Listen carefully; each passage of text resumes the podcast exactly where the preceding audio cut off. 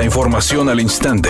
Grupo Radio Alegría presenta ABC Noticias. Información que transforma.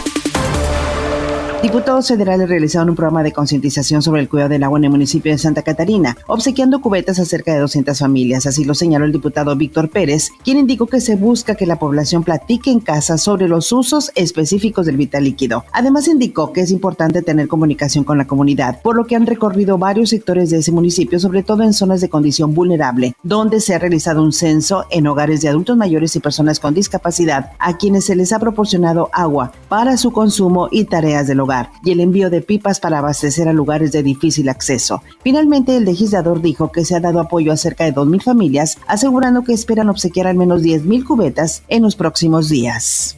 El presidente López Obrador informó que continuará el subsidio al impuesto especial sobre productos y servicios IEPS que se aplica a las gasolinas y el diésel. Esto con el propósito de que no aumenten los precios de los combustibles al consumidor y, en consecuencia, se contenga la inflación. Si tenemos bajo el precio de las gasolinas y del diésel, controlamos inflación. La inflación tiene tres componentes, son energéticos, alimentos y otros bienes. Y se ayuda mucho en el control Editorial ABC con Eduardo Garza. Santiago Nuevo León necesita apoyo para los damnificados por los incendios forestales. El municipio mágico es visitado por miles de turistas cada año y hoy pasa por una severa crisis de incendios que ha dañado más de 1.500 hectáreas y dejado decenas de personas evacuadas. No hay peligro para los habitantes, pero la actividad económica está paralizada en la zona de la sierra y por eso las autoridades piden ayuda. No hay que dejar solos a los habitantes de Santiago Nuevo León.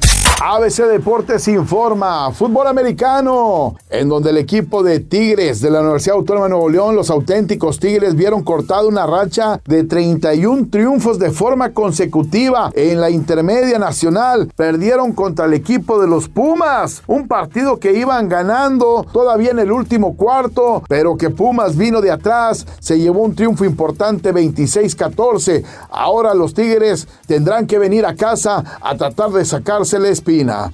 Anoche se realizó la edición número 64 de la entrega del Grammy norteamericano. Ahí estuvieron algunos de los máximos exponentes de la música, entre los que destacan Lady Gaga, Olivia Rodrigo, Bruno Mars, Justin Bieber, Billie Eilish, entre otros.